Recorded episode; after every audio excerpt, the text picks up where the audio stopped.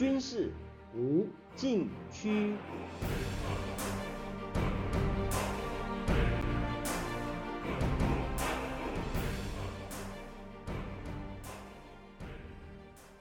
听众朋友们，大家好！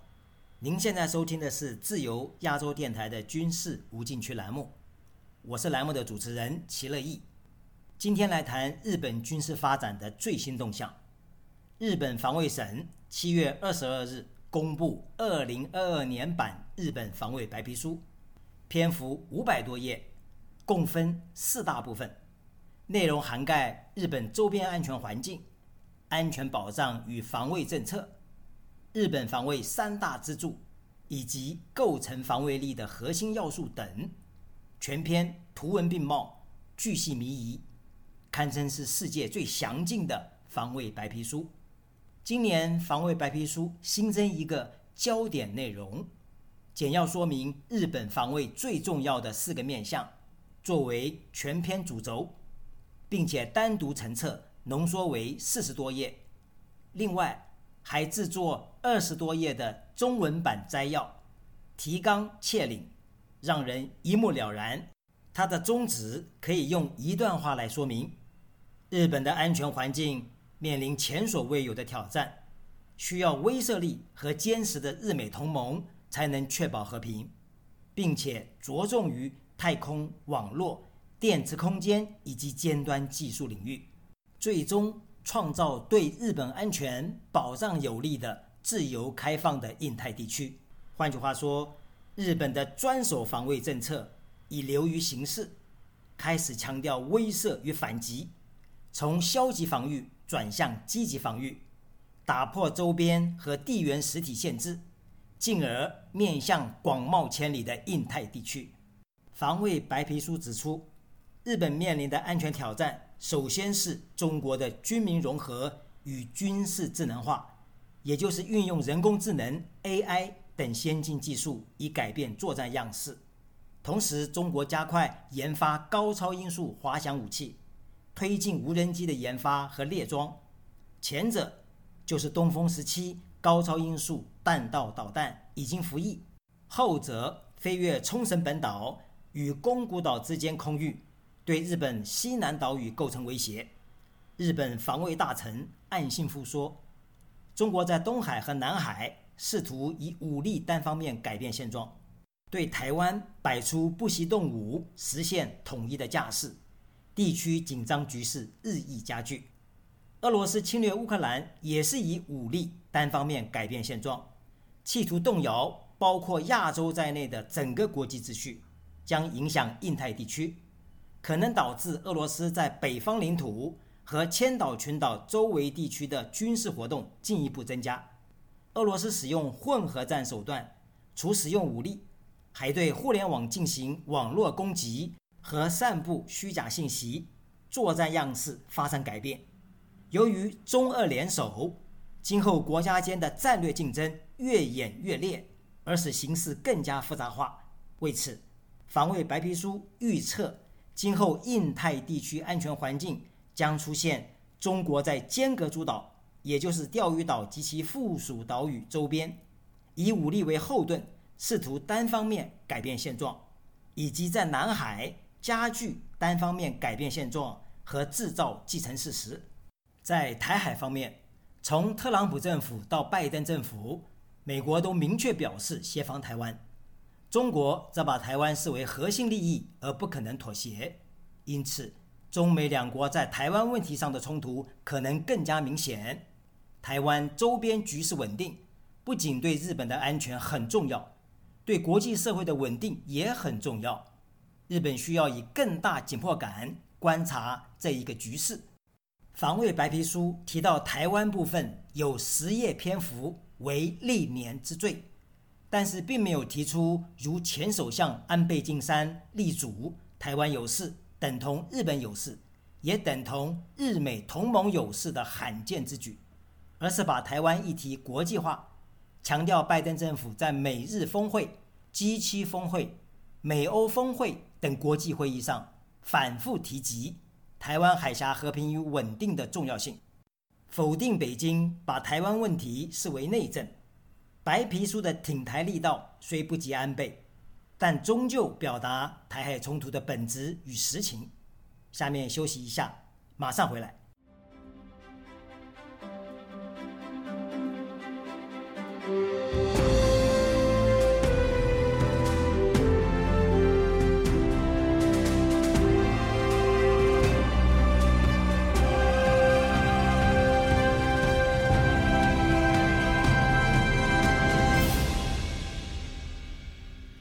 好，继续来谈。面对严峻的安全环境，防卫白皮书指出，日本需要最低限度的防卫力。但是，真正创造和平的关键是威慑力，是一种让他国认识到无法侵略日本而放弃侵略企图的必要防卫力量。对保卫日本安全、阻止他国以武力改变现状以及维护区域稳定都不可或缺。可以说。拥有威慑力是今年防卫白皮书最迫切的呼吁，这在很大程度上取决于日美同盟，但日本更强调反求诸己才是防卫的根本之道。在安倍主政时期，对威慑力做出简单定义，就是防止冲突的力量，可以降低日本被外国攻击或卷入冲突的风险。也是安倍内阁致力于和平与安全立法的目的之一。不久，威慑力被理解为对敌基地攻击能力，而引起轩然大波。今年一月底，岸田文雄政府正式启动关于修改国家安全保障战略的探讨作业，包括是否拥有对敌基地攻击能力在内的威慑力，以及如何应对紧张升级的台湾局势。是焦点所在。修改作业中最大的论点是威慑力的方式。长久以来，基于日美的角色分工，日本并不拥有威慑力的实际装备。如果岸田内阁决定拥有威慑力，将成为日本战后安保政策的转折点。日本共同社引述政府消息人士的话说，提出对敌基地攻击能力的背景。是中国和朝鲜大力发展高超音速导弹，力图突破日美导弹防御网。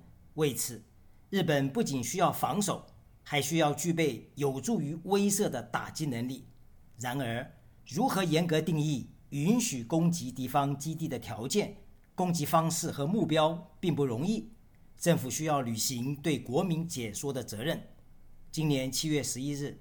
岸田文雄领导的自民党在参议院选举中大获全胜，使岸田更有底气指出，将在五年内从根本上强化日本防卫力，包括对敌基地攻击能力在内。但此时他改口为反击能力。他还说，强化防卫力不排除任何选项，并开始进行现实性讨论。据共同社针对新一届参议员的问卷调查显示，赞成日本。为自卫而拥有对敌导弹发射基地攻击能力的比例达百分之五十一点六，反对者占百分之二十四点八。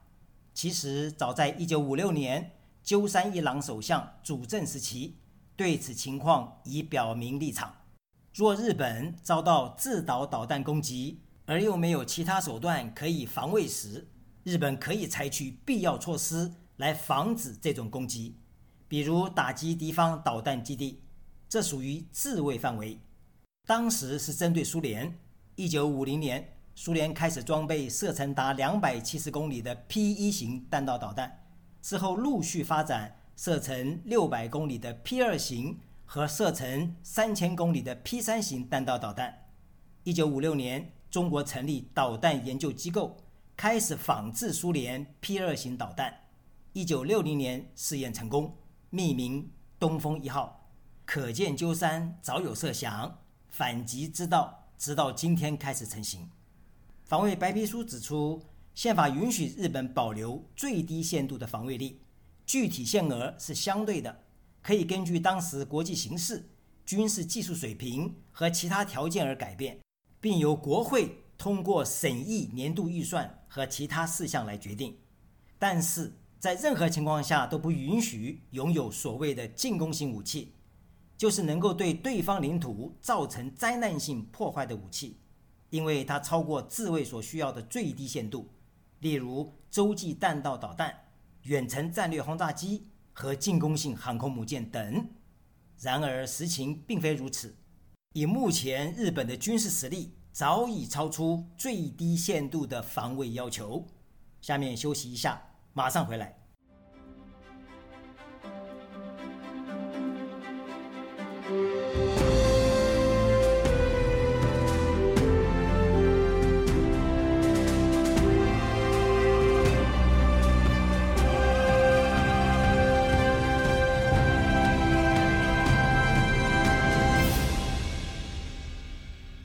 好，继续来谈。二零二一年十月，日本出云号护卫舰完成首次改装，并且在美国海军陆战队两架 F 三十五 B 战机的支持下，进行起降操作的教育和培训以及验证测试。这不仅有助于提高日美两军之间的相互操作性，更强化日美同盟的威慑和应对能力。事实上，满载排水量达两万多吨的出云号是直升机航母，但日本称它为护卫舰，规避宪法限制。一旦日本采购的第五代隐身战机 F 三十五 B 上舰形成战力，作战半径约一千公里，火力覆盖整个东海，将成为名副其实的进攻性航母。据共同社报道，日本宇宙航空研究开发机构今年七月二十四日。在鹿儿岛县发射观测火箭，为开发高超音速发动机进行试验。火箭上部搭载的发动机模拟装置，分离后的速度达五点五马赫，也就是五点五倍音速，时速超过六千五百公里。据分析，因为宪法限制，日本发展高超音速导弹不走助推式滑翔弹道导弹的路径。而改采技术难度更高的超燃冲压发动机的方式，开发高超音速巡航导弹，说明日本具备发展新一代导弹的技术实力，有可能后来居上。就目前而言，日本已经拥有发展威慑力的若干实际装备和技术储备，而且把重点放在太空、网络、电磁空间。以及尖端技术领域，防卫白皮书指出，今年起重新组建太空作战群、网络防卫队和电子作战队，同时加快研发能够利用电磁力以高出速连发炮弹的电磁轨道炮系统。为应对无人机饱和攻击，也在加快验证高功率微波技术，并且积极推进。应用人工智能技术的高自主性无人机与下一代有人战机协同作战的研究，这些技术主要面向明日战争，很有开创性。为发挥联合作战效能，日本防卫省开始研议设立统合司令部，以及统一指挥陆海空自卫队的统合司令官，把太空网络。电磁波在内所有领域的战力进行有机整合，不出几年，日本的军事力量将以新的面貌展现在印太地区，在日美同盟的框架下扮演更积极的防卫角色。如此一来，日本是否重现二战时期带有高度侵略性的军国主义色彩呢？答案是不会。日本。是议会内阁制的民主国家，文人领军制度早已确立。内阁设有国家安全保障会议，审议有关日本安全的重要事项，又有民意和媒体监督。更重要的是，还有美国的控制，不可能让日本军国主义死灰复燃。听众朋友们，您现在收听的是自由亚洲电台的军事无禁区栏目。我是栏目的主持人齐乐意，谢谢大家收听，下次再会。